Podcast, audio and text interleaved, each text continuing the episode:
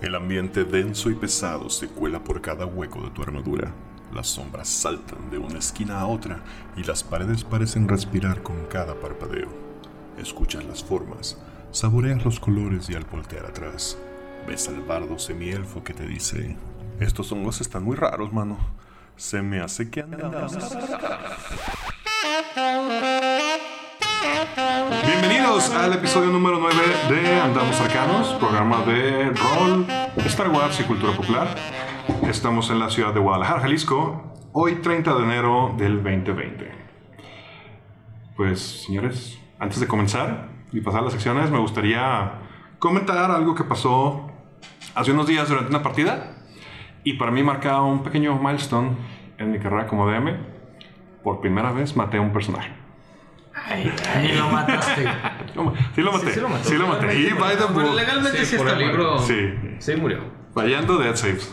Y ahorita no está con nosotros, pero pues maté a Bobby. Así que los que están con nosotros son DM Don Diablo, ¿Qué hablé? DM Galvez, ¿Qué once? Neandertal, Capitán piloto aviador de la bala de plata.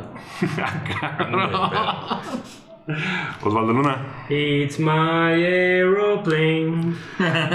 Estamos esperando que en cualquier momento llegue Bobby con nosotros y su servidor Quetzal Revolver. Así que empezamos con la primera sección. Le cedemos el micrófono a DM Galvez y su camino, al 20. Bueno, una vez más, mis amigos aventureros, habremos de levantar el campamento para avanzar más en nuestra épica campaña.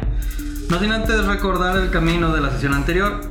Los tips del 6 al 10 de la semana pasada fueron: ten una sesión cero, mantén un manual a la mano, toma notas para ti mismo, usa modificadores secretos y dale azúcar a tus escenas, alias mételes candela y descripciones.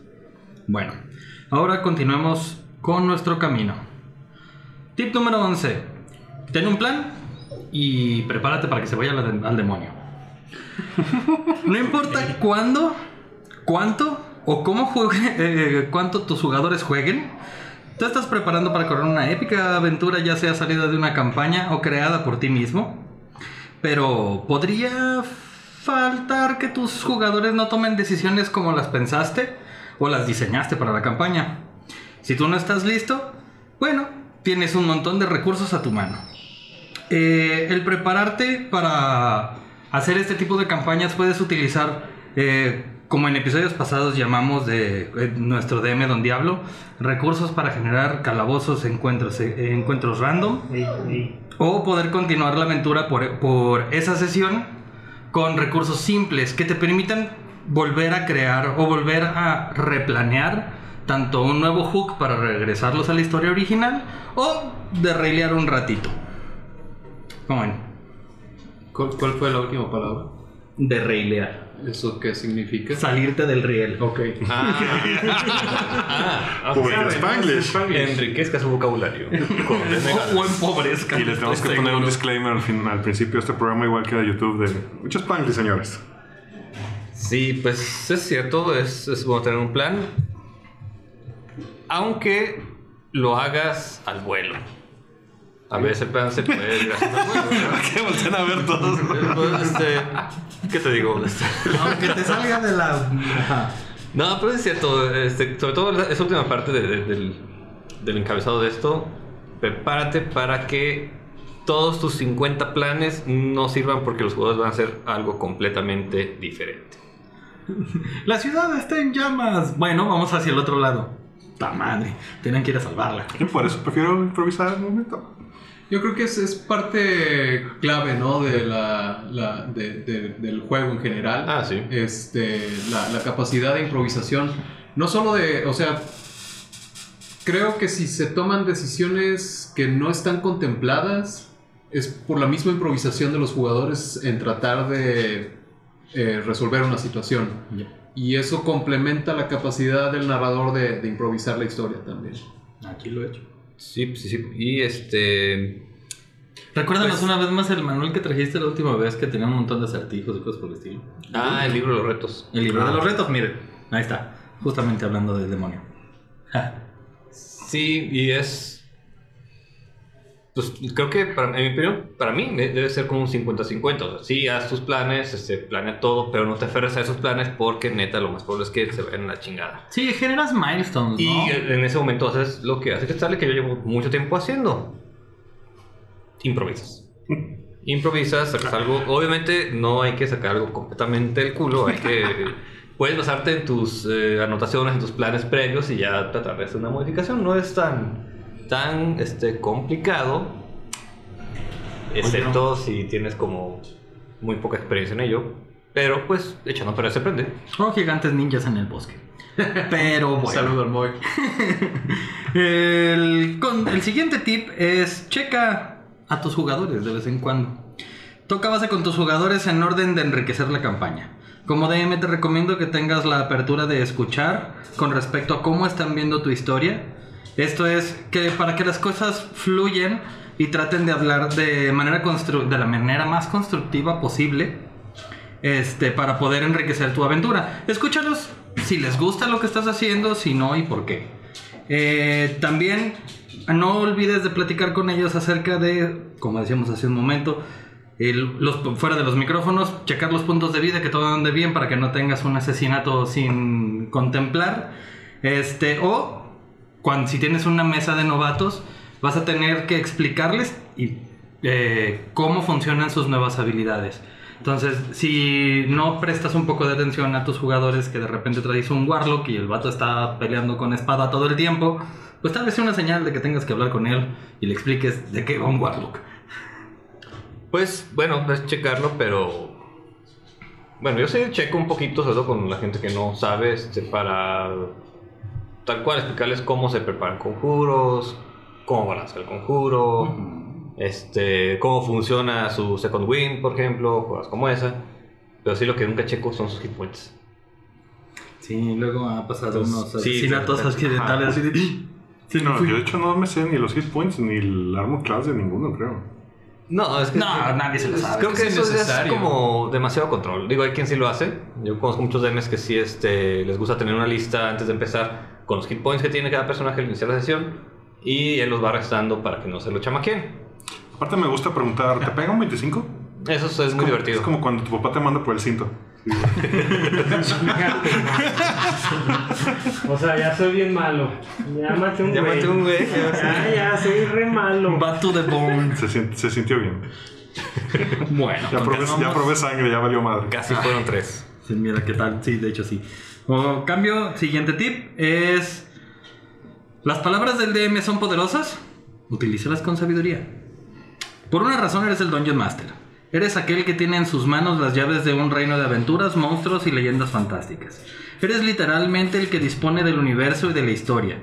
Tú tienes los detalles de tu aventura, así como la capacidad de crear lo que haga falta para que la partida sea divertida. No dejes que se te suba, bájate del banquito y recuerda el tío Ben. Un gran poder conlleva una gran responsabilidad. Con esto me refiero, primero que nada, recuerda que se supone que el rol es para divertirse. Entonces, busca la diversión comunal. No trates de ganarles, esto no es de ganar o perder. Eh, ya que es mejor contar una historia entre todos, ahora, tus palabras son ley. Cuida lo que le dices a tus jugadores, ya que podrá ser usado en tu contra. Como ejemplo, si alguien te pide una aclaración de una regla y por comodidad tú das un bonificador o una ventaja, asegúrate de anotarlo para que la próxima vez que un jugador utilice el mismo recurso, por lo menos hasta que se aclare la regla, sea parejo. Sí, aunque ahí no hay que abusar mucho. Eh, Una anécdota que tengo de cuarta edición es cuando en una ocasión un jugador, no me acuerdo quién fue el que empezó, pero quiso usar arcana para hacer un efecto mágico cuando la habilidad es nada más para conocimientos arcanos y digamos que lo permití. Así le dije "Ah, con tal dificultad. Entonces ya a partir de ahí todos los jugadores empezaron a usar arcana para activar objetos mágicos de cualquier No, cosa, bueno. aunque no fueran nada que ver con este hechiceros. Eh, creo que ahí es un poquito de la.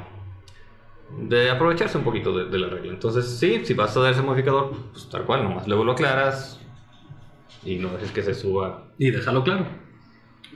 Bueno, continuando en el tip 14.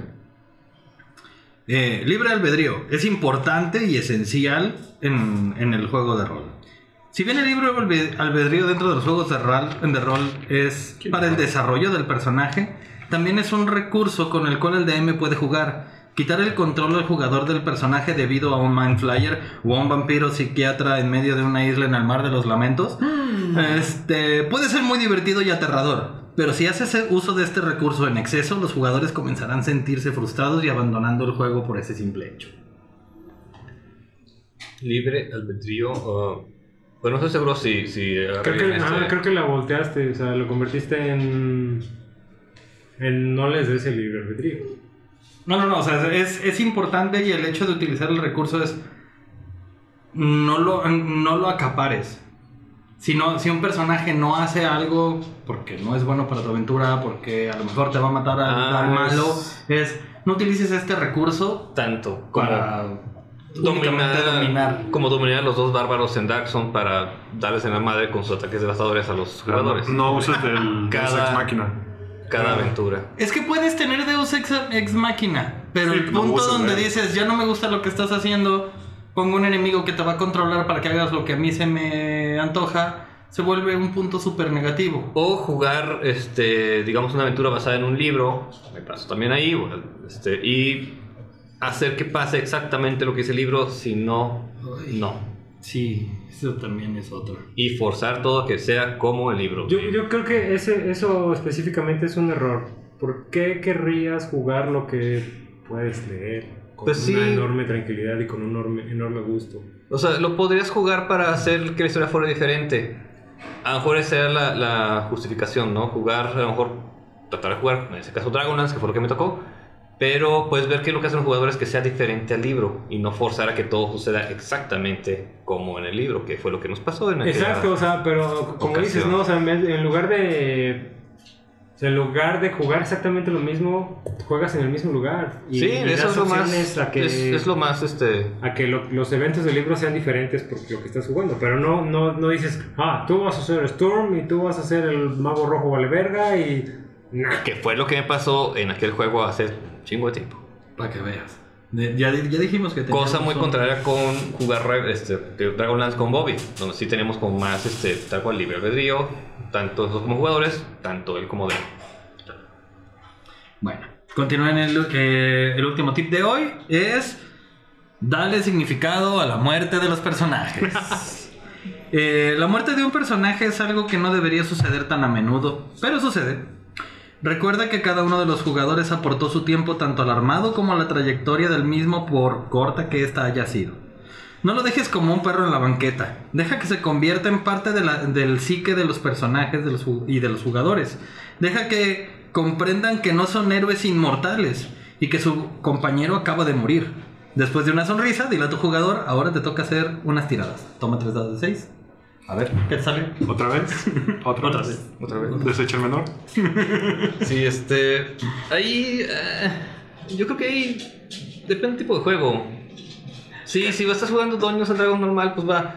Y también depende cómo estén jugando los jugadores. Si están jugando a hacer puras pendejadas, o si están en un. O si se meten a jugar la tumba de los horrores, se te van a morir hasta por un pedo una gárgola, güey.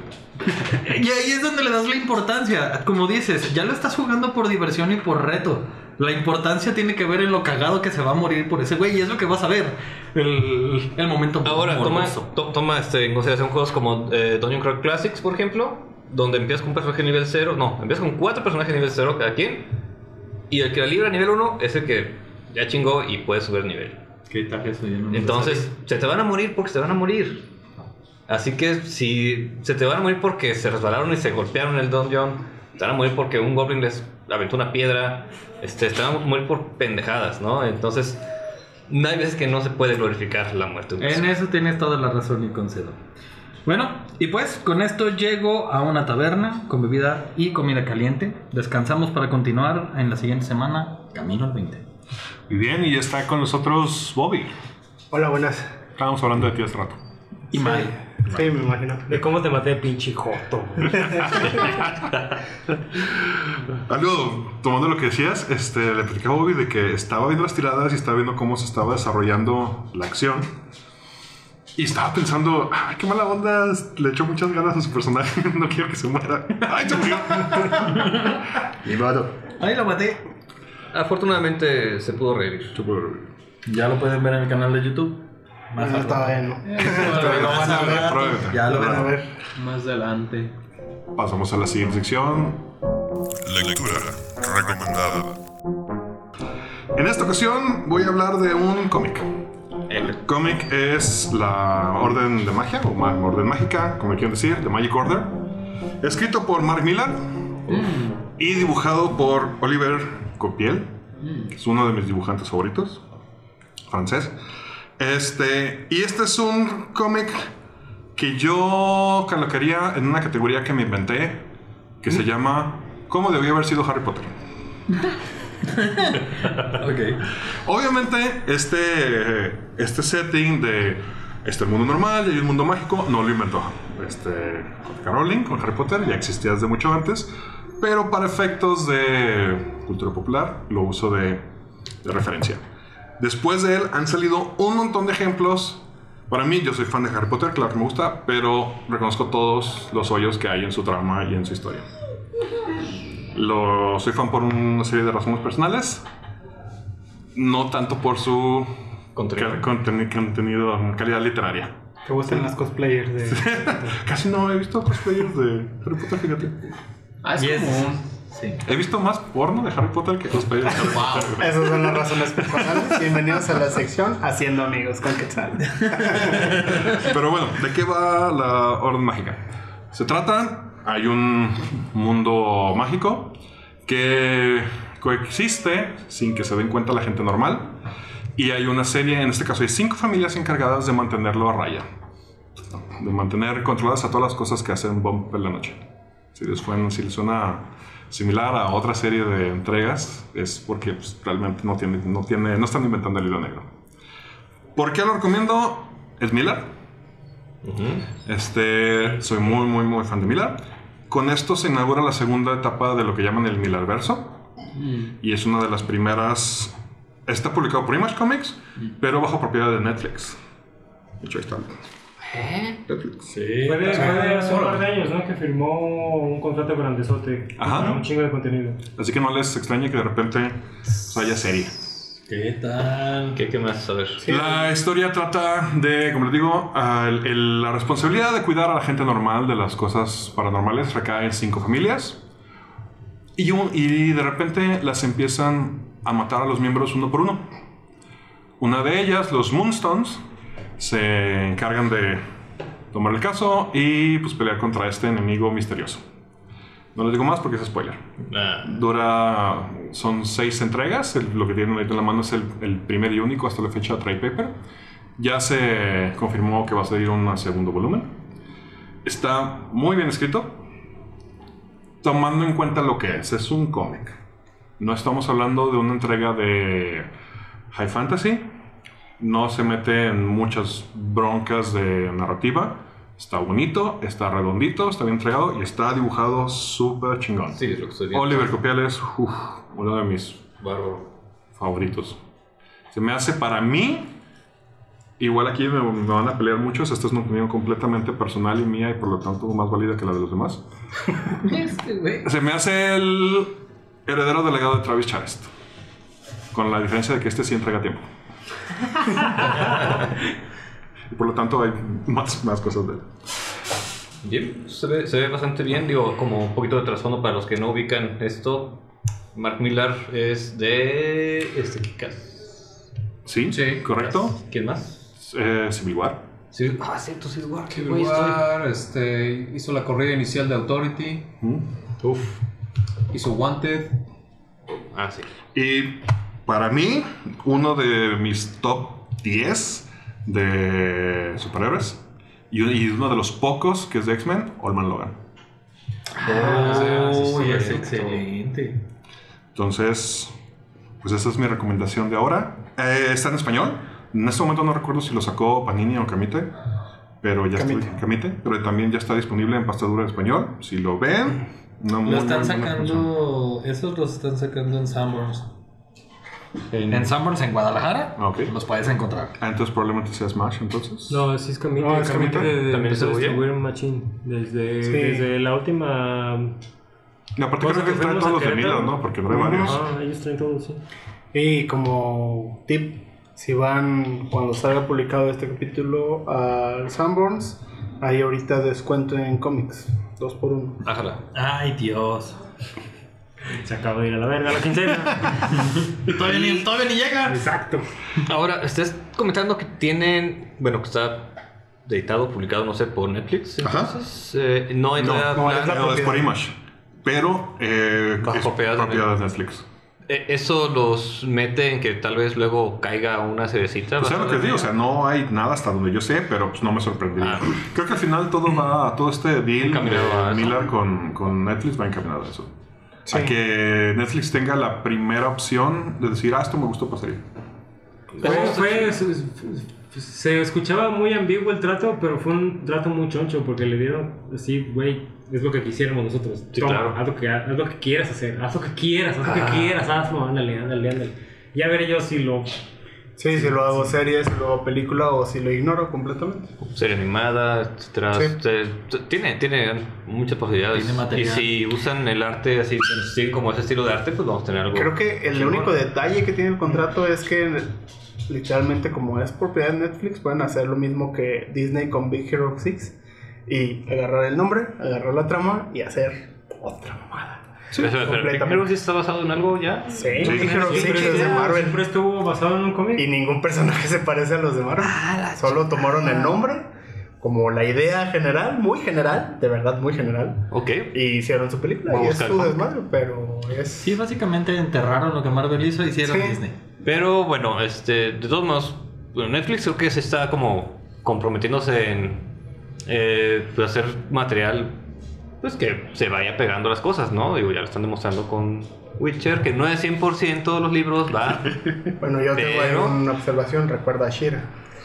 ah, pero Shira es Shira está chido, güey. Sí, no, no estoy diciendo que sea de malo, solo es- que pueden agarrar lo mismo y hacerlo para niños. Chira está chira. Shira está sí. Meterle un lavado para que quede para niños. Bueno, no sé, creo que eh, aún así puede ser un buen producto. Pero no creo que sea un pedo de Netflix. O sea, más bien es la gente que Netflix ha elegido para producir. Para producirlos. Mm. O sea, es- o sea, la, la, la, la chica que produjo Shira, que sí hizo como este refresh, pero, pero con este afán de respetar porque sus padres crecieron con eso. Ajá. Entonces es como, es como este pedo de darle a, a, a Kevin Smith, eh, He-Man, o sea, no nos vamos a, o sea, no lo vamos a cagar y vamos a poner un cabrón que va a romper esto como si no un mañana. Sí, sí. O sea, creo que va por ahí la decisión más que Netflix diga, ah, tiene que ser completamente apegado. Sí, no, y, puede variar. Digo, ahí está Sabrina, por ejemplo. el- o sea, mucha gente cuando se anunció la serie de. Sabrina pensaban que iba a ser un, una comedia adolescente como lo fue la serie El original el o el cómic. cómic. Y nada que ver. Es que está basado en otra serie de cómics más adultos que sacaron de Sabrina, sí. de Archie, de... Bueno, Sí, no, y, a, y aún a esas, el- la tónica está muy adulta. O sea, la verdad, yo. No me he dado la chance de Está buena para adultos. La tengo. Pero sí es. Ay, no sé si de es- adultos. Todavía es No, pubertona. ese es es- pubertona. Sí. Mira, vamos En a. cuanto a la trama de los personajes, pero los temas que tocan, Ah. yo te aseguro que más del. Muchos papás, del 50% de los papás dicen no la puedes ver. Creo que tiene que ver más bien con el dogmatismo, por los temas que toca. Exacto. O sea, Sí, yo creo que la, la misma naturalidad, creo que la, solo la naturalidad con la que toman el tema del satanismo ya hace que no pueda ser PG-13. Mm. Exacto. No, y toma en cuenta que Netflix vende al mercado gringo, o sea, es su principal mercado. Después, los demás, los que se trepan al carro, pues, pero. Y allá son más cristianos que otra religión. Protestantes. Y protestantes, o sea, son muy extremistas en ese caso. Y en realidad es una serie que va dirigida a un público, aún para el mercado gringo, muy chiquito. Digo, recordando en su momento, atribuyen que una de las razones por las cuales la princesa del sapo de Disney no pegó tanto fue por las referencias a vudú que tenía. Exacto. Y sí provocó bastante movimiento entre las ¿Será por eso que me gusta más esa película que otras de Disney? De esa temporada. Porque me gusta un chorro cómo representan precisamente la magia judía en esa película. Al final, bueno, volviendo, este, creo que lo que realmente me interesa a mí como fan, más fan de cómics que fan de Netflix, Exacto. Es el hecho de que agarran un güey muy prolífico, como Mark Millar, y le digan, güey, aquí está tu varo, haz lo que quieras. Mm. Sí, claro. Y se deja de hacer cosas este, de héroes en mayas y se empieza a hacer las cosas que él quiere hacer. Creo que como creativo también valdría la pena mencionar el, el punto de cómo sería para ti mejor explorar tu creatividad si no tienes una comodidad por lo menos económica.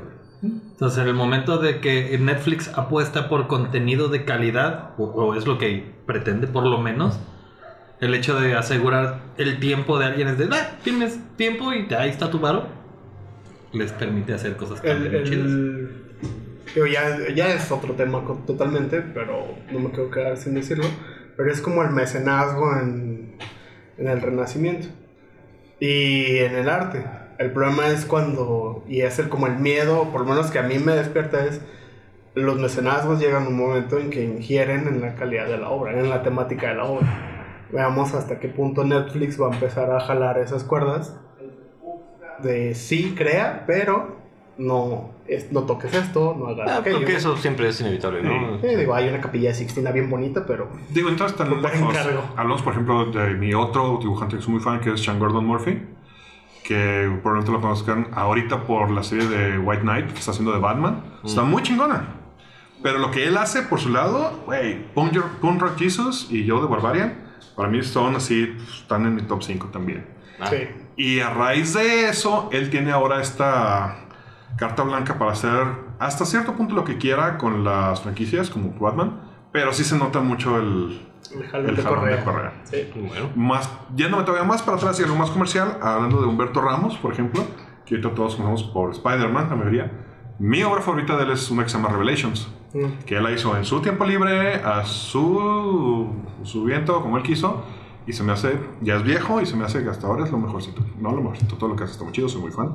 Este, pero lo más notable que ha hecho. Regresando a la premisa original del cómic, mencionas que son seis volúmenes, o sea, seis TPBs. No, No. el TPB reúne seis entregas mensuales. Seis números. Seis números, ok. O sea, seis Y es lo 22. que va. O sea, es de que el año pasado. Ese salió. Ah, te diría año mentira. el No, pasado. eh, porque el año pasado, 2019, anunciaron la segunda parte o el segundo volumen. Y salió el TPB. Yo salió durante el 2018. Salió el 13 de junio de 2018. Ahora. Y nada más van estos seis números y viene si la historia- lo ajá. que sigue. Y la historia cierra. O sea, este arco cierra. Ah, bien, es concluyente. Y queda, o sea, sienta, la- sienta las bases para una continuación. Pero está, así es autoconclusivo. Órale. Y así pasamos a la sección de Neandertal. La caverna. Muy bien, pues la caverna en su típico eh, modus operandi trae una gran vociferación. Eh, Twitter se ha convertido en el pilar de las noticias y otros temas relacionados no solo con Calabozos y Dragones, pero pues este, juegos de rol en general para mí. Y el otro día vi un vato que la traía súper parada por su primer sesión de Calabozos y Dragones. Y pues sabrán que fue pelotas a la pared, acá cuatro hojas de trasfondo de personaje nivel 1, su mini de Hero Forge, un cuaderno con forro de piel para llevar su diario y sus dados hechos bajo orden. Guardé el tweet por morbo para ver qué pasaba después. Resulta que empezaron a tuitear en vivo él y sus compañeros de mesa eh, cómo estaba yendo la sesión. Tuvieron buena respuesta de parte de quienes iban dando seguimiento a la sesión. Ondas tipo, a huevo, pártanle su madre y otras algarabías de, aliento. Lo cual me llama un poco a cómo aprendí a jugar yo hace varios años ya. Y cómo jugamos hoy en día aquí con los simposiones. Eh, literalmente, pues ya verán en, en el canal con personajes nivel 1. El anfitrión de este programa y DM de esa mesa nos mandó a un combate relativamente rudo, sin una puta poción de curación, sin un clérigo en el grupo. Sin una puta. A ver, perdón, ¿cómo Y- se llama la y- mesa? Este. Y es que hacer todo este reto de la historia, la mini, la chingada, en realidad es un riesgo elevado. El juego, aun y cuando sí se enfoca en, par- en la, en parte en la narrativa colectiva y el desarrollo del personaje, también es letal. La amenaza de muerte es real y que te partan tu madre en la primera sentada te puede dejar mucho, muy decepcionado. Por esto, hay mucho val- valor en lo que Michelle trató en los consejos del programa pasado, que es tener una sesión cero, donde se establezcan estos parámetros y expectativas. para que Chuchita no sea bolseada. Ahora, en años de estar metido en este ambiente de los juegos de rol, he visto de todo y honestamente creo que cualquier jugador puede ser un dolor de culo para cualquier DM. He visto adultos perder por completo los estribos por la muerte de su personaje. He visto gente ignorar por completo al resto de la mesa por enfocarse en ser él o ella la única estrella de la partida. Y eso me lleva a comentar que el estilo de juego eh, de quien sea no determina que seas un buen jugador para sentarte en una mesa. Dado todo esto, esperaba ver que toda la raza que sigue este sistema de OSR, o no sistema, pero esta onda de OSR que significa Old School Rules o reglas de la vieja escuela, buscarse, volcárseles encima a estos güeyes con comentarios que serían como, no durarías 10 minutos en mi mesa, mira qué bonitos los copitos de nieve. O me daría una erección perpetua matar a tu pinche personaje genérico. También, en mis andanzas en este, en este pasatiempo, he visto este tipo de mentalidad. Sobre todo en, en DMs en particular. Ahora, lo mero, mero bueno. En otro tweet, vi una morra, y sin afán de tirarle cagada, hablando sobre cómo ganar en Calabozos y Dragones específicamente. Oh, a ver, échale, échale. Pero esta morra se miraba claramente enfocada en su estrategia, hablando de establecer condiciones de victoria y domina- dominar el juego por completo. Hablaba sobre el liderazgo absoluto y que aun y cuando tus compañeros de mesa no supieran qué estaban haciendo, era tu misión dominar el juego. Dijo dominar varias veces y tenía imágenes de fisicoculturistas en, a través de todo el hilo. También me ha tocado jugar con banda así, en ambos lados. Banda muy competitiva, que cree con firmeza que su trabajo es hacerle la vida imposible a su DM, y DMs eh, que hacen de su misión derrotar a los jugadores. Y siendo sincero, cuando todos en la mesa aceptan este estilo de juego, puede llegar a ser muy chingón. Las apuestas son altas, el riesgo es real, sobrevivir es un logro, resolver acertijos complejos y partir madres es glorioso, dado que con, toda, dado que con todo en tu contra saliste adelante. Con el grupo de acuerdo en esta mentalidad casi deportiva, se, se puede aprender a trabajar en equipo, a resolver problemas en conjunto y, res- y resistir en un ambiente de alto peligro. Pero también está el otro lado de la moneda. Los jugadores elite, como se les conoce, quienes en general se les considera tóxicos. Una vez, un camarada pereció en combate, de la manera más estúpida posible, y relativamente temprano en la sesión. No fui yo. Acto seguido, le arrebató, le arrebató la guía del amo del calabozo al DM y empezó a corregir al DM con libro en mano sobre las acciones que estaba tomando, en pos de llevarse de corbata al resto de la mesa. Considero que el liderazgo es necesario en cualquier mesa, y cuando se manifiesta de una manera orgánica puede ser fructífero. Pero de eso a convertirse en un abogado de reglas y arruinar el juego para el resto, creo que hay un abismo de diferencia. A diferencia del primer tweet que mencioné, este tweet fue completamente masacrado. Desde vociferaciones como portero, por portero nos referimos a gatekeeper, Ah, eh, tóxico o un simple imbécil, hasta alusiones a fascismo y nazismo.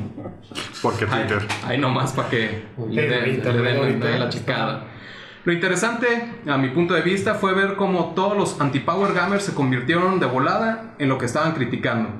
Una manada de porteros. Las burlas eran constantes y pesadas, y considero que no hay forma más simple de identificar a gente culera que cuando se burlan de los demás.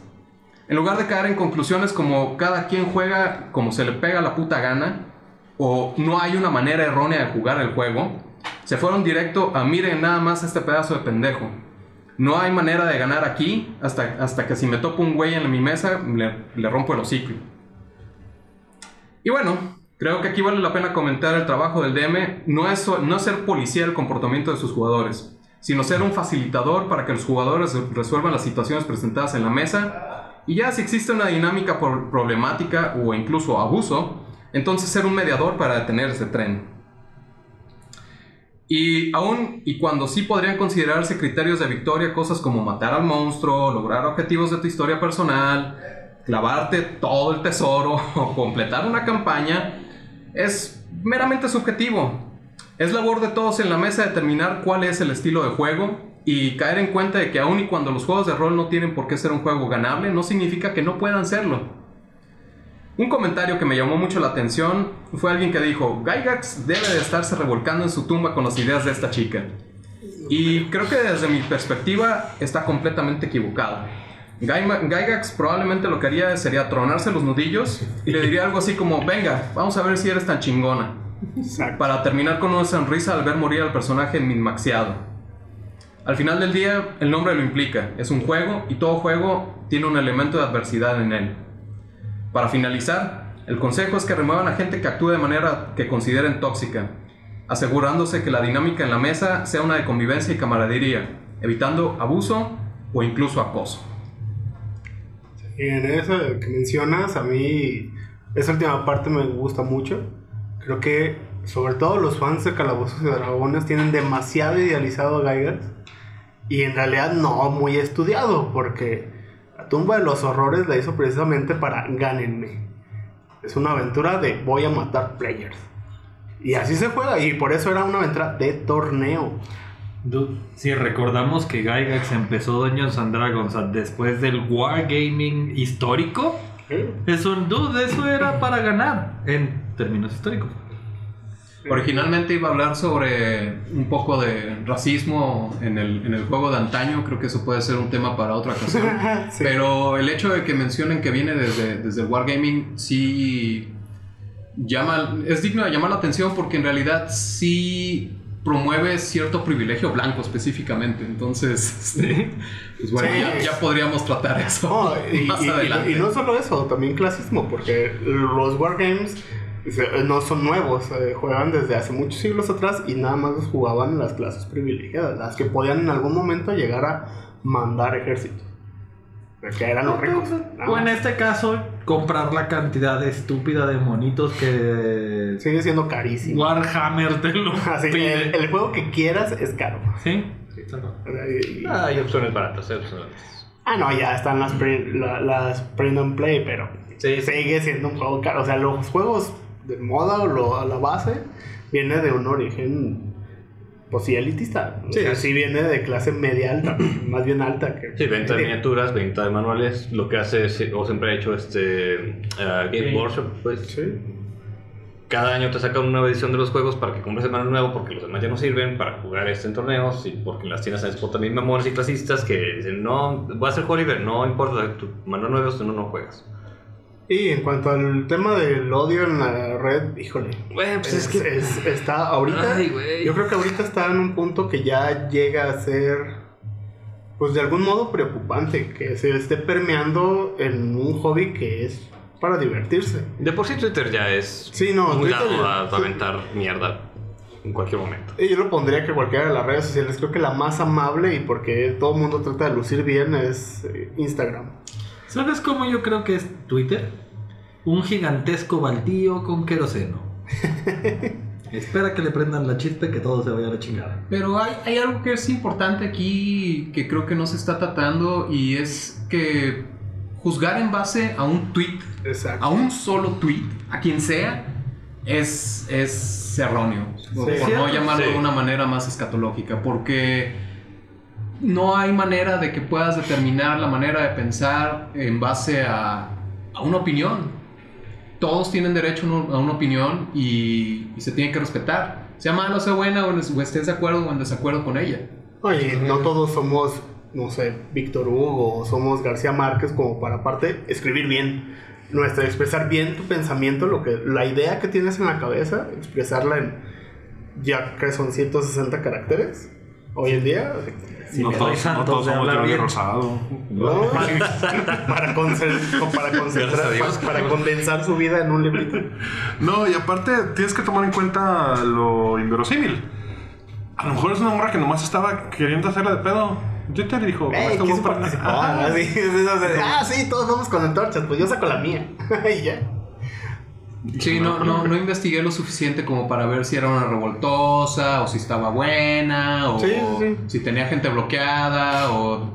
eh, En realidad me es irrelevante, nada más me dio mucha cura ver como estos ambos eh, lados de la moneda, ¿no? Y, y como mencionaba, hay jugadores de toda clase, Sí, ¿no? sí, O claro. sea, al final de cuentas, eh, un Power Gamer no está mal, pero tiene que estar bien enfocado.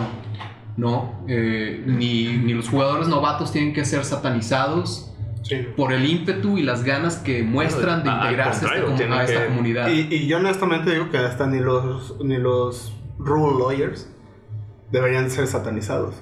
Simplemente, si tienes un jugador que se sabe las reglas de pie a pa, úsalo. Ya tienes un Wikipedia con patas al cual preguntarle. Quítate de broncas, no pelees con él. Y lo que decíamos un poco en el programa pasado, que hablábamos justo del tema del gatekeeping, ahora que se, que se dio ahora con el último libro de Wizards. Este, si eres un power player, júntate con power players que jueguen una Sí. aventura que sea para power players. Si eres un rule lawyer, júntate con güeyes que sean así que todo sea by the book. O sea, encuentra tu mesa. Y Más, también más puedes- que, más que, perdón, más que encontrar tu mesa, creo que hay cabida para todos en Sí. la mesa. O sea, Siempre y el- cuando- el- el- el- la, la experiencia en, en mi caso es. Hemos tenido de todos en la mesa. O sea, ha habido el, el, el mamón que va y lo rompe todo. Yo he sido uno de ellos. Me ha tocado ir a romper la mesa de, güey, estás bien pendejo, güey, y me voy a pasar tu mesa por el arco del triunfo, güey, y te voy a romper con alevosía y ventaja. Machín. Y, pero a lo que voy es, creo que todos pueden congeniar, al final de cuentas todos pueden encontrar su lugar en la mesa. Y en, el, y en el estilo de juego y en, el, y en las decisiones que toman como, vamos a jugar ese juego rudo donde no hay pociones, güey.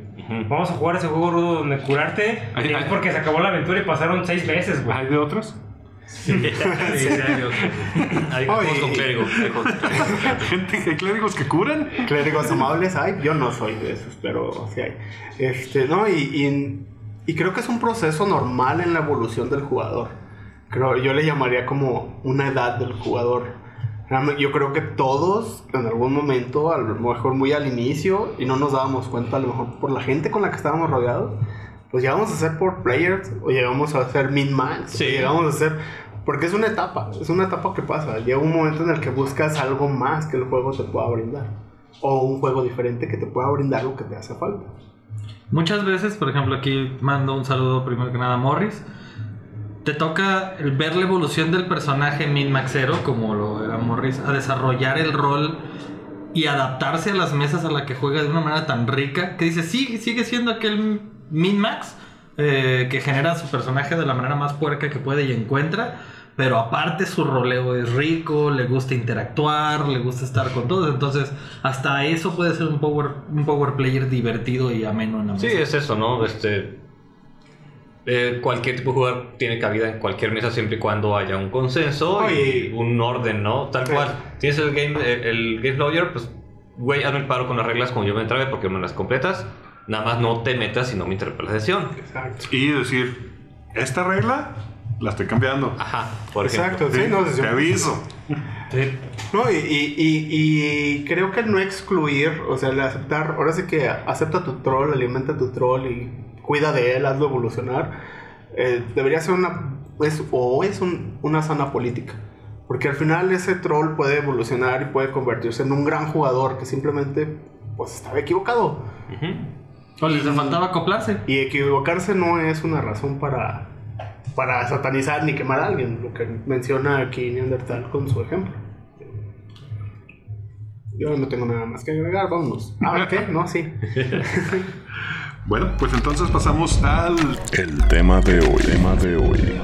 Y hoy quise hablar de juegos de rol sin dados. ¿Qué? Esa fue la cara que me hicieron todos cuando dije.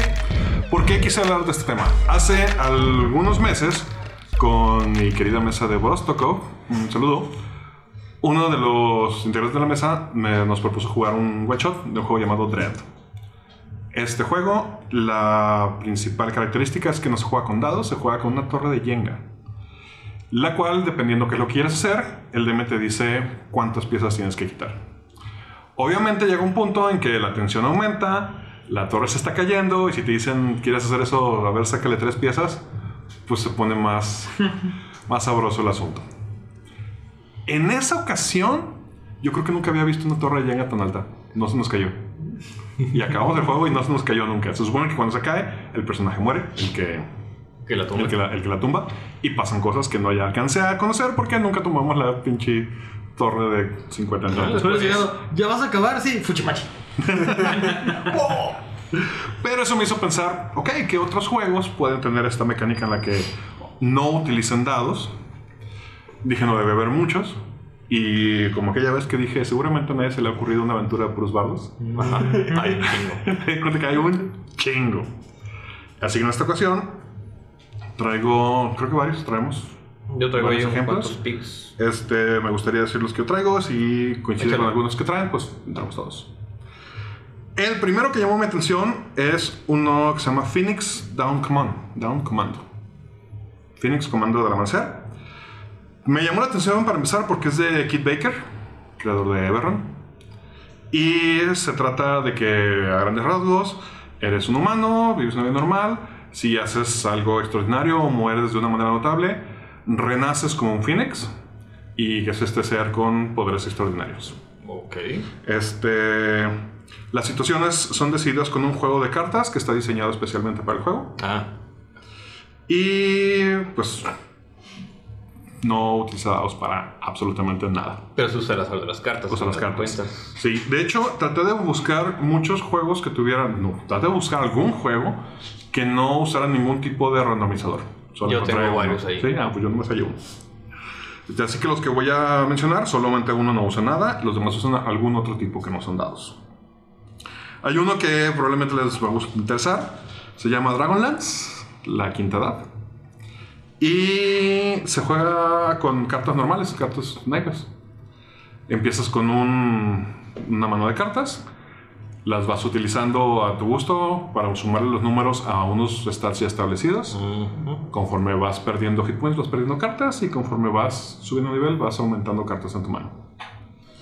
No sé qué tan basado esté en los libros Margaret Weiss y el otro güey. A lo mejor en el setting, ¿no? El- eh, sí, es que el, el setting a final de cuentas no tiene nada que ver con el sistema. Que básicamente lo que va a cambiar va a ser el sistema de Dungeons and Dragons a usar este sistema de cartas. Entonces yo no creo que haya ningún problema y aún, y aún, y aún si lo hubiera, pues es cosa de aprenderse el sistema y adaptar el setting a ello. No- no Ah, a mí me suena más a que está basado en Continental. Probablemente. Continental. Uf. Aparentemente tenía este, Saludos una, a una la fanbase. familia de mi chica porque juegan ahí muy seguido Continental. que se pone muy hardcore. Yo jugaba, yo jugaba con mi mamá y sus amigas y se ponía muy hardcore. Yo también jugaba con mi mamá y sus amigas y era Muy cabrón. pistolas en la mesa. ¿Es. Continental y canasta es lo mismo o son diferentes? No sé. En No tengo idea. esencia son iguales. Tienen el mismo nivel de riesgo de putazos de Sí, sí. Eh, no, Es, es, es el risk de las señoras, güey. sí, es el tumba amigas. Yo, Una- yo veía a mi mamá de Jonás jugar esa madre y sí era como verga. intenso. Algo que me parece no- no- digno de hacer notar es que sí tenía una fanbase bastante notoria en su momento, pero tuvo la mala suerte de aparecer justo antes de que se inaugurara la tercera edición de Dungeons and Dragons, Uh, lo cual lo hizo rato, pues, perder notoriedad. Sí. Sí, sobre todo porque salió la edición, la versión pues de 3.5 de Dragonlance. Mm. Pero ya hablando sobre ese tema, hay uno que se llama Dark Sword Adventures, que sí es creado por Margaret Weiss y Tracy Hickman. ¿Ah? De nuevo, no sé si es, no, si es este, en el Sí, universo de. Dragonlance. O sea, si es de ellos, pero si es en ese universo. El juego te recomienda jugar con un dado de 10. Perdón, el juego te dice que puedes jugar con un dado de 10, pero te recomienda mandar el dado a la chingada y jugar con una serie de gestos de manos que cada uno simboliza un número y te pones a jugar manazos con el DM. Estás jugando Naruto, Naruto con. Haz de cuenta, como Trunks haciendo chingaderas. Eh, de Red. Otro que llamó mi atención también es uno que se llama Cuentos Macabros. Macabre Tales. Está en el universo de H.P. Lovecraft. No sé qué relación tenga con Call of Cthulhu, o si la tenga o no.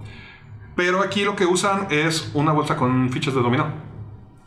Algo que se me hizo interesante es que, igual que en el dominó, ficha que va saliendo, ficha que vas desechando. Lo cual hace que llegue un punto, igual que el dominó, que empieces a contar fichas. Y sepas cuáles son las que quedan, qué probabilidades tienen que salir y cuáles ya salieron. Lo cual puede alterar tu manera de jugar. Ok, no, chido. Y el único que encontré que no usa ningún randomizador, que creo que varios vamos a hablar de eso, es Amber. Eh, ambientado en el mundo de las crónicas de Amber, que es una serie de novelas que no he leído. No utiliza absolutamente ningún randomizador, dados, cartas, fichas, nada. El juego simplemente asume que los jugadores pueden resolver las situaciones basados en los stats de cada personaje, cómo maneja la situación y el sentido común del DM. Menciona que cuenta con un sistema de subasta de atributos, el cual no tengo idea cómo funciona, pero al parecer es la base de... Este es, es muy, llamémosle simple de alguna forma. Tú tienes tu personaje, tienes cuatro atributos. Eh, ahorita no recuerdo todos los atributos, pero uno era fuerza, sabiduría, carisma y el otro era... Ay, no, Suerte. Agilidad. No, era algo como hackear, pero no era hackear. Es un, Ah, es un término que lo he visto en otros juegos más cyberpunk, pero vaya, no lo recuerdo. Son cuatro stats. Te dan a repartir un- una cantidad de puntos al inicio de cuando estás creando el personaje. Tú asignas o más bien compras puntos para el stat. Suponiendo que aquí estamos jugando Lobo y yo, él tiene 9 de fuerza, yo tengo 8 de esos, eh, lo único que tú haces es, tienes un número determinado por el sistema de puntos con el cual hace subasta. ¿Cómo se hace subasta? Yo sé que él es más fuerte que yo. Entonces, de mis puntos que tengo, tomo uno y se lo sumo a mi stat. Entonces ya tengo la misma fuerza que él. Pero si él hace lo mismo, le va sumando, yo tengo que sumar. Y es Oh, hasta que alguien Sé que es- pero tiene la. La. Como la facilidad o la dificultad de que eh, también puedes utilizar. O bueno, yo fue lo que chequé, que puedes utilizar cartas del tarot. Las cartas del tarot tienen un número, Ajá. pero si sale de cabeza, es negativo. Uh. Si sale al derecho, es positivo. Entonces Ah, tú sacas un. Es como un duelo de cartas en el cual, si tú sacas. Por un, la verdad, ignoro los números e ignoro los nombres, recuerdo solo algunos. Sacas la torre de cabeza y es un menos 27. Eso le vas a restar a tus puntos. Si sacas menos puntos que tu oponente, aún hay una oportunidad en la cual tú tienes que convencer al DM y a tu oponente de por qué tienes que ganar tú. Y mientras, pinche invocación involuntaria en medio juego. Sí. Y entonces ya Pero es muy tengo popular mi torre en modo de defensa y ahora su moneda Satanás. Espérate, no es Magic. Digo, antes, de, antes de cambiar de juego, eh, porque yo también encontré el mismo que, que, que Quetzal. Eh, este, este juego tuvo una gran popularidad. Empezó como un juego independiente. La primera publicación que hubo de él fue en el, en el 89. De manera independiente, ¿sabes? O sea, como panfletito en convenciones. Pero ya por una editorial se publicó en el 91. Para entonces ya contaba con, un, con una fanbase lo suficientemente grande y fuerte que a partir de la publicación crearon una convención que se llama AmberCon. Ande, a la fecha, a la fecha se sigue, sigue este, en, En funcionamiento. en funcionamiento la AmberCon. La siguiente es, empieza creo que el 8 de abril de este año. Rentan o se arreglan con un hotel, no sé de qué forma. Y son cuatro días de, de una convención en la cual hay juegos. La idea es que tú, desarrollador independiente, te apuntes, apuntes tu mesa, pongas a prueba tu juego con, con gente que va a probar juegos indie. Ah, ok, entonces que- más hacia eso, más a. Sí, es No totalmente... puro Amber. Ah, ya. No, no solamente Amber, aunque lleva el nombre, es como rindiéndole tributo al origen de Amber. De hecho, ya, bueno, ahorita voy a llegar a eso, pero este, es como rindiéndole el origen inde- independiente de, de Amber. Entonces, se dedican a presentar libros. De hecho, apoyan la publicación de libros de los autores. Hay un concurso, el que gana el premio del año pasado presenta su libro impreso con ayuda de la convención este año. Por ejemplo, el, el que van a publicar este año fue el que ganó el año pasado el concurso como juego independiente. Las mesas de juego que se hacen es lo que hacen, califican el juego, al final se hace una sumatoria de, de- de puntos, una revisión por parte de un que asigna otros puntos, de un jurado que asigna otros puntos, y el que resulta ganador es el que es ayudado para su publicación y presentado en la siguiente convención. Es, es muy interesante y creó una comunidad como les digo, muy, muy unida. Como dato curioso, el año pasado también lograron que se volviera a publicar Amber, pero una nueva edición, una edición revisada del sistema, que a lo mejor es más amable, pero de nuevo es por una editorial chiquita, es una publicación independiente, no va a estar fácil de conseguir. Si es que si tienen un amigo Hugo que vaya a la GenCon, se lo podrían encargar. Hugo, un saludo. ¿Y otro juego que has traído? De, de- Sí, eh, encontré uno, un juego español que se llama Grutas and Goblins. Eh, tal cual. Es un juego que este sí específicamente dice no uses dados, para nada. Y te explica la razón. Es, esa parte es free to play. Puedes descargar totalmente gratuito en internet y bajas el, el reglamento, que no son no muchas páginas. Eh, funciona de igual forma que Amber con un sistema de subasta de puntos. Tú creas a tu personaje, tienes una serie de puntos, le asignas los puntos a las habilidades y cuando hay encuentros de algún tipo es por medio de estas subastas, con la diferencia de que los puntos no se recuperan hasta que se termina la aventura. Y esos puntos que tienes es, por ejemplo, siguiendo el ejemplo que puse anteriormente, si estamos peleando Galvez y yo, y él tiene 9 de fuerza y yo 8, yo solamente tengo mi pool para gastar, es 8. Tengo un número base y un número de puntos que puedo gastar, que es igual al número base.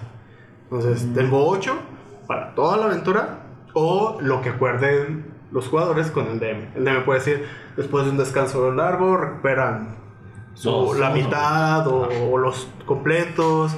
Pero vaya, la idea es que la idea o la razón de este sistema es que literalmente el sistema no sea un impedimento para que la aventura crezca. La idea es que dos puntos, lo- dos puntos gastados en, en el desarrollo de la aventura, en el combate, que llamamos de combate por ponerle un nombre, pero en realidad es como la dificultad de cualquier acción que el, el DM decida. Eh, si le inviertes un punto, lo consigues. Si le metes dos puntos, lo consigues de manera espectacular. Y tiene un modo que me gustó muy interesante que se llama dos tapado. ¿Cómo funciona esto? Es el modo igual de, de subasta de puntos, pero lo que haces es tú pones un número en un papel sin mostrárselo a nadie más que poniéndolo boca abajo tapado en la mesa. El otro jugador pone su papel con el número tapado, se destapa al mismo tiempo y no sabes cuántos puntos invirtió quién hasta que se levanta la mano. Y es otro, es otro modo aconsejable de cómo solucionar el, el- el conflicto. Es la palabra que buscaba. Eh, se ve interesante el juego. La intención es que se basa completamente en la narrativa y no en, la, en el conflicto per se numérico de, de la aventura. Que no se trabe por el, que no se trabe por el sistema la, la historia, que cuentes una historia. Básico, básico como eso. Sí, creo que una constante en todos estos juegos es esa, esa intención de darle más importancia a la narrativa. Sí. Eh, digo, estaría así como interesante hacer una pequeña interludio en esto. Este, pues, digo, los demás, ¿qué, qué opinan de los juegos sin dado? Cuando lo mencionó que en el grupo, creo que sí, todos saltamos. ¿El qué? Entonces yo creí que quería hacer su monólogo. No. Porque solo él sabía del tema. Para, ah, ¿no? ¿no? Adelante. Yo poco he jugado, creo que el único que he jugado con ustedes ha sido el Baron Munchausen, que creo que pues, lo debes de traer por ahí para Sí. mencionar. Este, me gusta. Cuando estaba más joven, cuando no tenía para comprar dados ni libros, inventé sistemas sumamente narrativos solo por el hecho de poder jugar. No tenía conocimiento de que, habría, de que había más. De hecho, mi reacción a la hora de mencionarlo es tal cual el, ok, yo no sé de qué voy a hablar. y vengo a escucharlos literalmente. Ah, pues yo tengo varios puntos al respecto. Eh, creo, para empezar, o sea, no estoy en contra de ellos. Para empezar, perdón, déjenme dar un paso atrás y empezar por, por lo más básico. Creo que hay una diferencia notable en sistemas de juego diceless o sin, o sin dados, pero que utilizan otro tipo de, de- factor para resolver este, conflictos. Eh, creo que es meramente pues una apuesta por mercadotecnia en realidad y, y es jugar mucho con los sentimientos de toda esta gente estoy viendo a Michelle que les encanta coleccionar dados específicamente y honestamente tirar un dado está chingón Sí, sí, sí. no, o sea, está suave. Y digo. digo, también obviamente jugar Jenga o cartas o fichas o la chingada, ¿no? Lo que sea. Está divertido. Creo que no es sustentable más allá de una sesión de one shot desde mi punto de vista. ¿Por qué? Porque eventualmente la falta de esta mecánica puede llegar a recaer en el aburrimiento, aun y cuando la historia esté muy chingona. Si nada más estamos aquí cotorreando y platicando una historia, carajo, pues mejor me siento a leer un libro. Eh, esa, es, esa es mi opinión al respecto. Eh, más allá de eso, digo, de nuevo, no estoy en contra y me parece interesante que a final de cuentas, por ejemplo, estos juegos que mencionan, aun y cuando se considerarían, y estoy haciendo comillas en el aire, eh, sin, sin un randomizador, utilizan eh, este, estos sistemas de atributos. O sea, no existe, o tal vez al menos desde mi ignorancia, no existe un sistema el cual sea absoluta, completamente narrativo. Ahorita. Chuy me va a chingar con eso. Y se llama sentarse a platicar. Se llama sentarte en la espada. Es la red sí, social sí, original. Y si lo haces solo, se llama sentarse a escribir un libro. Sí, de hecho, a- a- a- atribuyendo al punto que mencionas ahorita, el autor de, de Grutas y Goblins menciona específicamente que, que su idea del, del sistema es precisamente como para crear una historia y que no es, no, es- también él no, es- no se dice inventar nada nuevo. Es un sistema que suelen utilizar como herramienta de teatro para ejercitar la creación de una historia. Simplemente la ha llevado a un modo que pueda ser un juego. Alguna vez en mis tiempos de juventud, cuando empecé a jugar esta madre, no recuerdo quién, estoy seguro que sí recuerdo quién, pero no lo voy a nombrar. Me salió con esa mamada de vamos a jugar un sistema inglés. Donde no vamos a usar un dado, pero vamos a dar atributos y nos vamos a sentar a cotorrear una Sí, historia. también recuerdo eso. No digas nombre, por favor. Sí, no. no. Este. Desde entonces, obviamente, como fueron mis primeros días, era como, güey, ¿por qué putas no voy a usar un dado, güey? Me, me costó un huevo conseguir estos putos dados que están verguísimas para que me digas que no voy a usarlos, güey. Vete a la verga. Bueno, mucho tiempo después, y la historia un poco corta, soy maestro en la universidad en una licenciatura de diseño de videojuegos y mis materias son enfocadas específicamente en narrativa y en producción. Entonces, cuando surge este tema en el grupo es como, qué mamada tan grande. Pero, analizando un poco, eh, fuera de esta historia como de, de ponerlos en este contexto de desarrolladores independientes de juegos de rol, creo que son eh, excelentes herramientas para todos aquellos que tienen interés de, de- cómo construir historias, de cómo construir sistemas de juego, de cómo construir eh, un producto más completo que ofrezca una interacción con jugador o con un grupo de jugadores. Entonces, yo más, más que decir, ah, los dejaría en ese sector de independientes y que nunca se muevan de ahí, yo lo dejaría más bien como en estos pequeños pretextos de experimentación eh, donde puedes encontrar cosas aquí. Que no son el hilo negro porque son cosas basadas en obviamente algo que ya existe. O sea, simplemente en algún post en, en el cómic lo mencionaba. Eh, uno de los sistemas que yo más he disfrutado ha sido Deadlands. Que más allá de tirar los dados, los dados son para el daño, el pedo son las cartas. Jugar póker contra todos está bien Está chido. Entonces, eh, mi opinión ahorita que escucho que hay un chingo y que hay una convención directamente enfocada en eso es como... Creo que son una excelente, una, una excelente forma de experimentar eh, a muchos niveles, ¿no? Como, güey, eres nuevo y no quieres clavarte en las matemáticas de segunda y decían, güey, agarra esa chingadera de, de, de cartitas y, y métete una mamada y... Ajá. ¿Y el ARP? El No hablamos de lab en esta mesa. No, güey. Sí es- sí es esta mesa no se habla de lab ni de furros, por favor. Híjole. De hecho, déjame decirte que. Déjame No decirte tienes que. esa capacidad moral, güey, de negar el furro. que el, el juego que mencionas de Margaret Weiss y Tracy Hackman fue pensado para que sea la. Por eso son sistemas No. de gestos de manos. No, de hecho, obviamente, cagadamente mi primer acercamiento al rol en general fue con libro de lab de vampiro. que te vendieron por engaño. Sí, eso sería historia para otro lado. Bien. esos vendedores que abusan de la ignorancia de sus compradores. Sí, sí, a todos, todos han pasado por eso. Yo quiero seguir un poquito la lista de juegos sin dados. Este, y yo traigo, de hecho, cuatro juegos que no tienen ninguna clase de randomizador. Ájale. El primero de ellos creo que es el más pesado. Voy a irme así como por orden de, de- del menos digerible al más digerible. Ok. Y voy a empezar con este Microscope por Ben Robbins, que lo pueden encontrar en Drive RPG.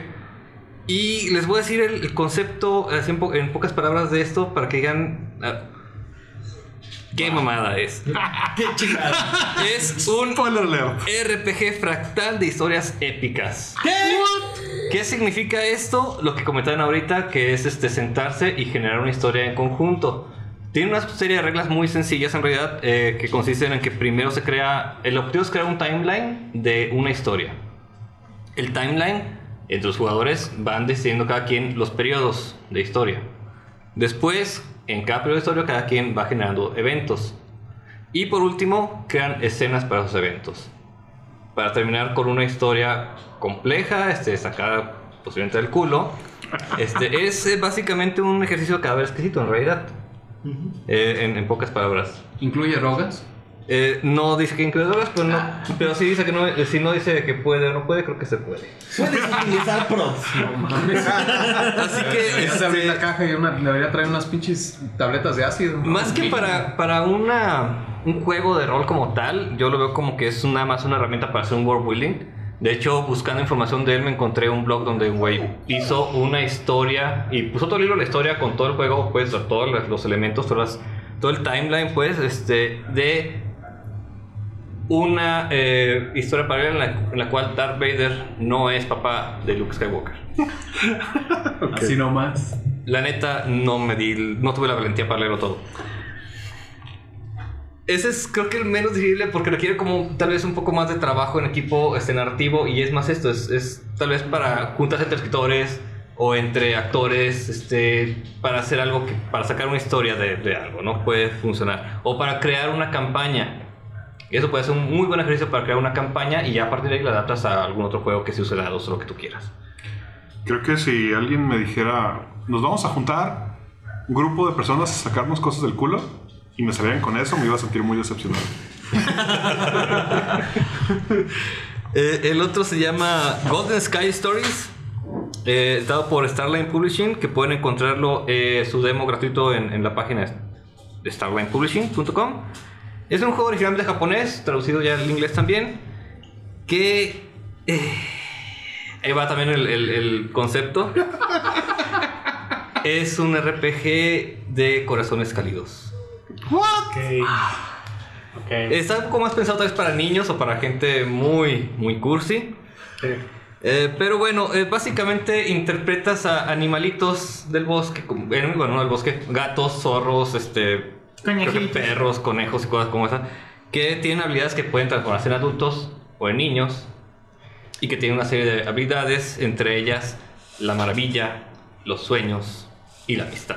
Si no, si no habían oído el, el término, es el género que inventó Hello Kitty, básicamente. Sí, creo que es- corazones cálidos. El, el asunto del juego es que el narrador va soltando esta historia en la cual no hay nada de violencia, no tiene que haber violencia, solamente hay problemas, hablas con gente, los conoces, te dicen sus problemáticas, los resuelves los problemas con tus habilidades.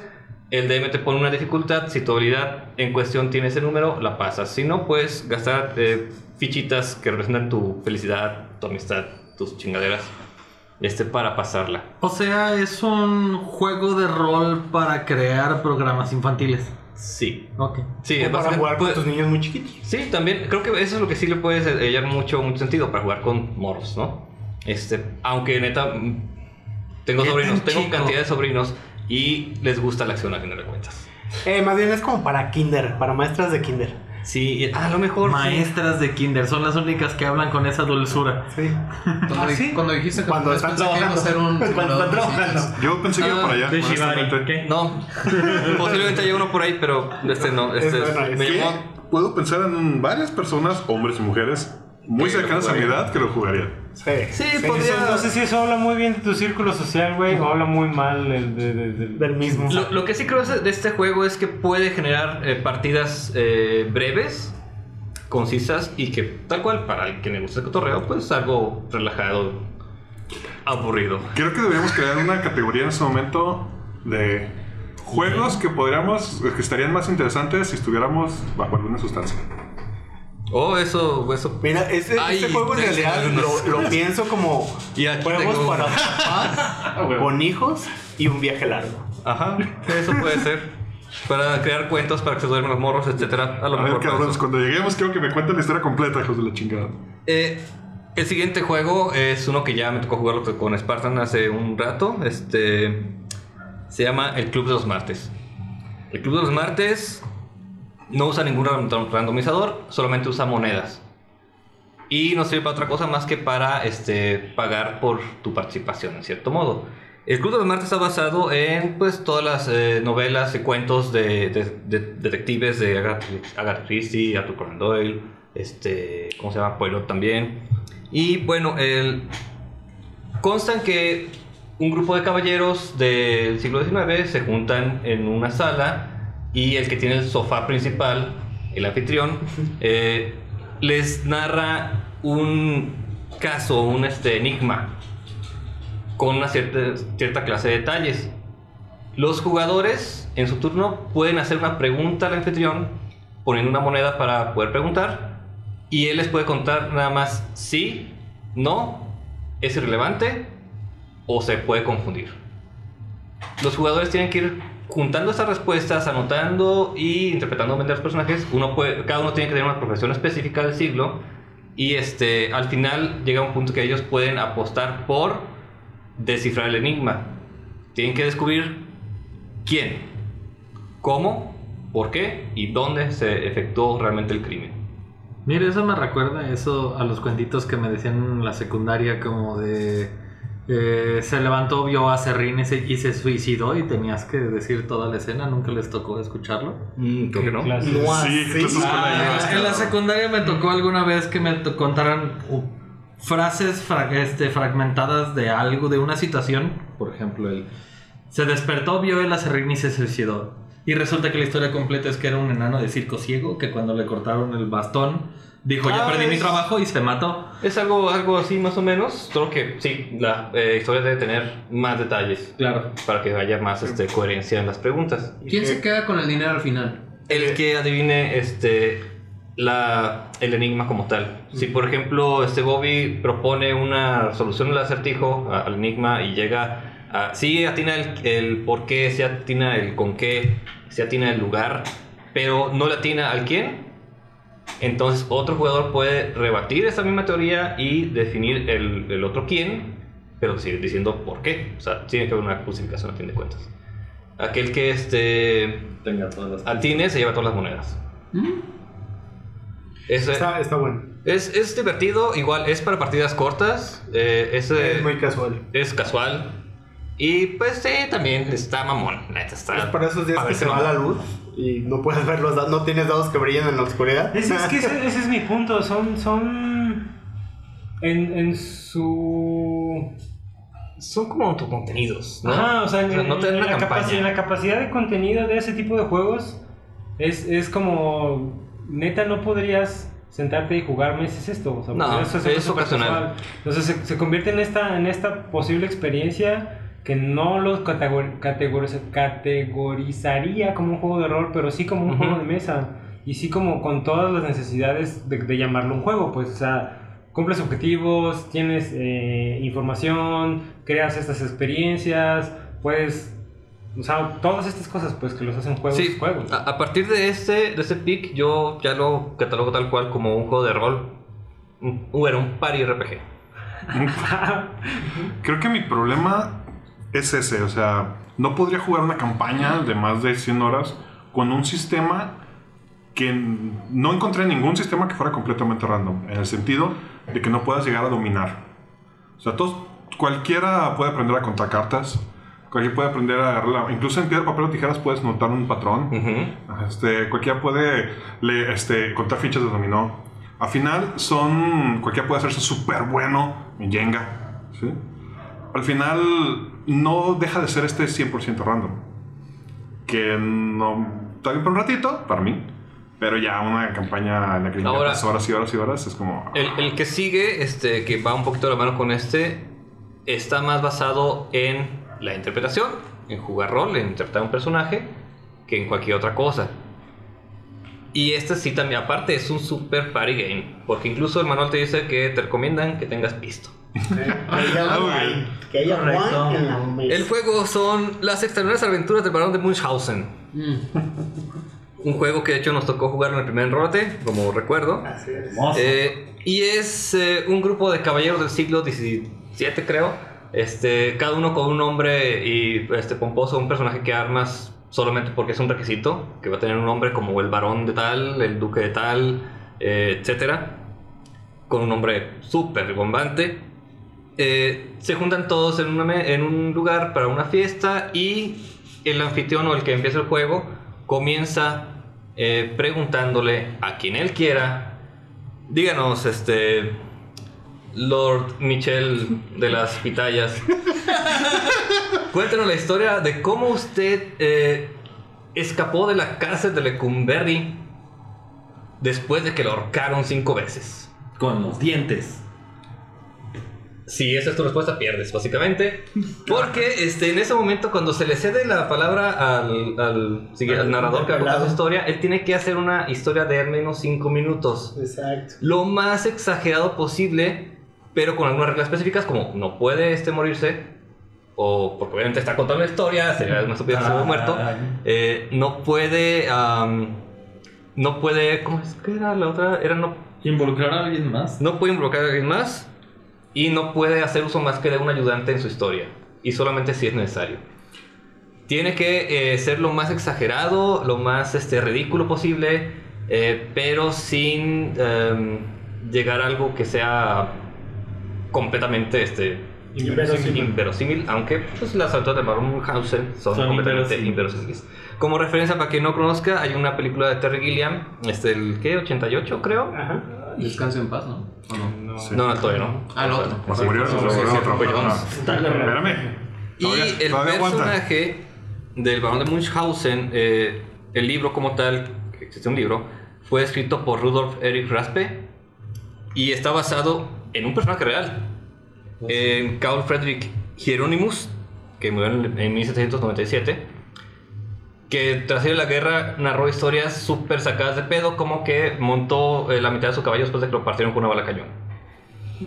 Esas son el tipo de historias que debes sacar con este eh, juego. Pero, ¿dónde está el chiste de esto? Que los demás participantes tienen, una, tienen cinco monedas cada quien, por decir algo, o un número, ¿no? No me acuerdo el número exacto. Pero, este, el varón eh, Boberto, este, del. No sé, lo que sea. No se me ocurre nada. De los- De los membrillos De los membrillos, sí. Este, puede hacer uso de ponerle una moneda enfrente al que está orando, al que está diciendo la historia, y tratar de sacarlo de quicio, diciéndole, oye, pero. ¿Qué? ¿No la casa de Lecumberri ya estaba cerrada cuando ustedes lo encerraron? Si el narrador decide tomar la moneda, se disculpa por la historia mal contada y termina su turno.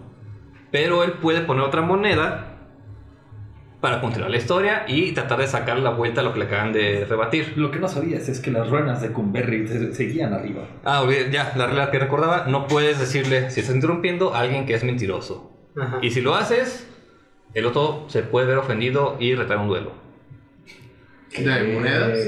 ¿A los chingazos? Eh, según el barón de Munchausen, que es el que escribió el libro eh, de- de- del juego, sí. Ah. Recogieron espadas este, o pistolas y escoger un padrino.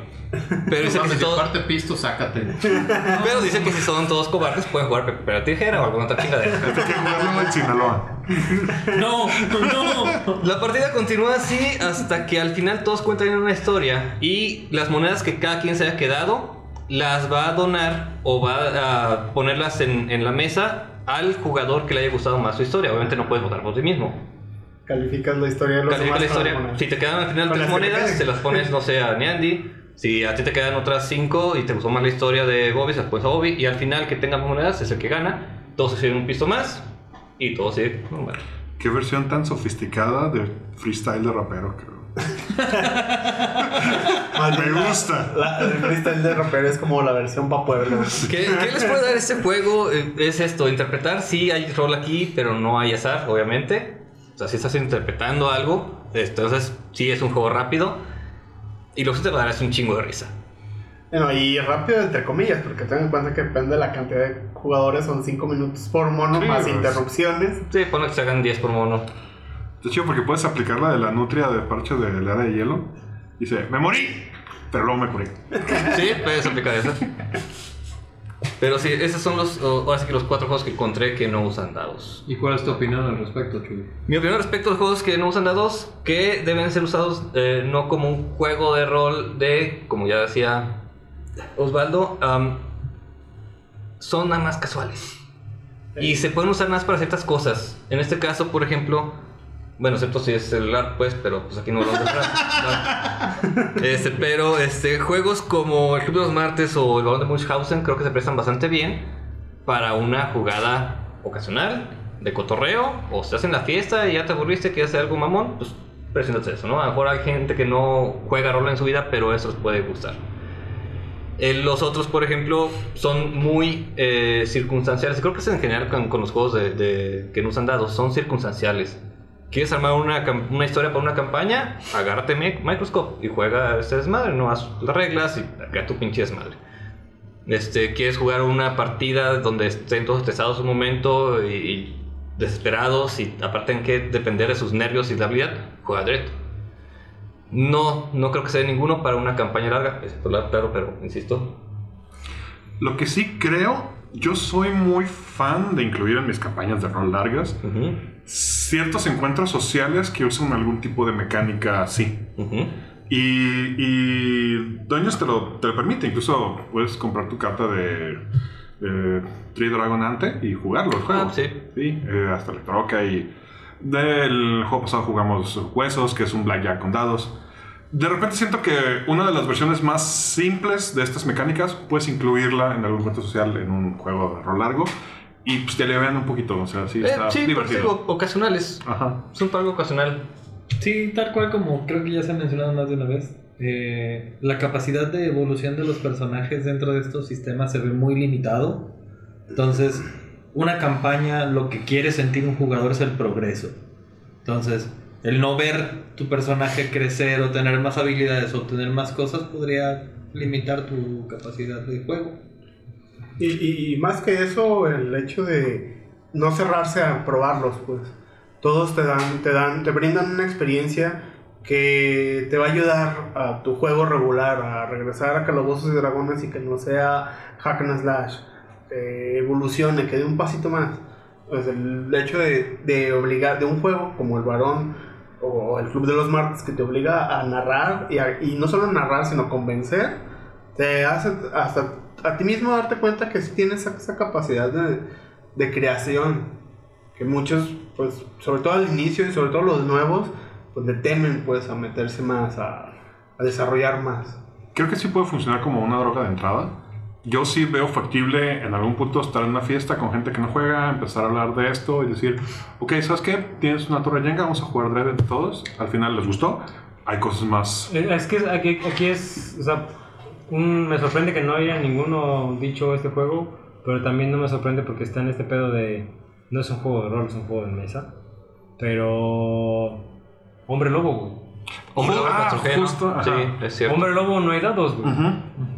Y tienes esta, tienes que, no interpretas, pero tienes esta, este arquetipo de tú eres Un rol. tú eres el, El el lobo, granjero. tú eres el granjero, tú eres el cazador, tú eres y que mientras más gente esté sentada en la mesa, más verga se pone güey. ese pedo. la llegan- Resistance Sí, es un poquito. Que es, que es, que es la misma mecánica, también. solamente cambias de, de- de lugar. Pero el, el, o sea, la base, o sea, primero fue Hombre Lobo y obviamente lo hicieron sci-fi, lo hicieron de la guerra, lo hicieron... Ajá, sí. Es nazis. de, el de Salem de brujas Ajá. Eso es buenísimo. Que tal cual como mencionabas, yo una vez puse Barón Munchausen en medio de una peda porque yo estaba aburrido as fuck y jalé que fueron como unas 5 o 6 personas que les interesó y al rato todos los de la fiesta nomás estaban escuchando la cantidad de babosadas que decíamos, güey, y estaban medio pedos, entonces divertido. Durante mi, inve- mi investigación, sí encontré varios juegos que cuando estaba viendo las mecánicas pensé, pues mejor juego Hombre Lobo. Que Ok. es como mejor juego Hombre Lobo. Ah, Es ya. Lo mismo, está más divertido, están... Que creo que vale la pena mencionar de que Umbrella Lobo estamos hablando. No es el de White Wolf. No es el de White Wolf, es el lobo de cartitas. No, no sé quién lo imprime, pero literal es un juego de mesa eh, y no es necesariamente de cartas. Te venden el set de cartas para que te quites el problema de agarrar un papel y decir: Ah, pero lo puedes Este hacer tú". güey es el hombre lobo, este güey es el. Eh, Entonces- originalmente lo producía Talismán. Eh, ahora ta- no sé quién lo trae, pero lo- si lo buscan como Werewolf Deluxe Edition, encuentran el paquete con las ciento y cacho cartas que incluyen todos los roles posibles. Fácil de conseguir en Amazon. Y si tuviéramos unos amigos en una tienda de juegos de mesa que nos quisiera patrocinar, también con ellos. Saludos, Irving. El reino patrocina. Irving produciendo. Yo creo que aquí la cuestión importante es cuál es el próximo que vamos a ver en el canal. ¿De juegos sin dados? El No varón. nos hagan pendejos, nos vamos a pistear. Vamos a pistear con el varón. Sí, va. Yo tenía rato queriendo ponerles una de Dread, pero la del balón se ve buena, la verdad. Y va a ser rápido, va a estar cotorros. Pero de nuevo, llevando el escalamiento que nos caracteriza, si el juego no lo dice, nosotros ponemos alcohol. Entonces, si el juego dice pongan alcohol, ¿Por qué no ponemos el Vamos a doble? poner poner- doble. vamos a poner drogas. ¿Por qué no? Vámonos. Bueno, señores, pues con esto finalizamos el episodio número 9 de Andamos Arcanos. Híjole, Ya vamos al 9. ¿qué tal? Para los que no creían. Y nos despedimos. ¿Nosotros? Bobby, Eh, hasta luego. Osvaldo Luna, Yo, yo, yo. Neandertal. Sueñen conmigo encuerado. Dios, cuánto pelo. O sea, ¿contigo curado o yo en curado sueño contigo?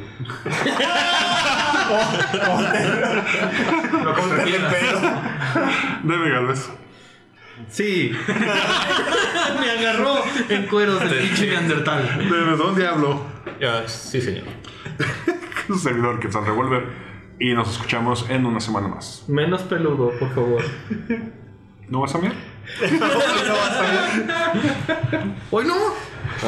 Yo sí. No olviden seguirnos en todas nuestras redes sociales. En Twitter como arroba potionlessmx, en Instagram como arroba potion.les. Sigan las aventuras de la ronda en nuestro webcomic www.potionless.com y vean nuestras partidas en nuestro canal de YouTube con el mismo nombre.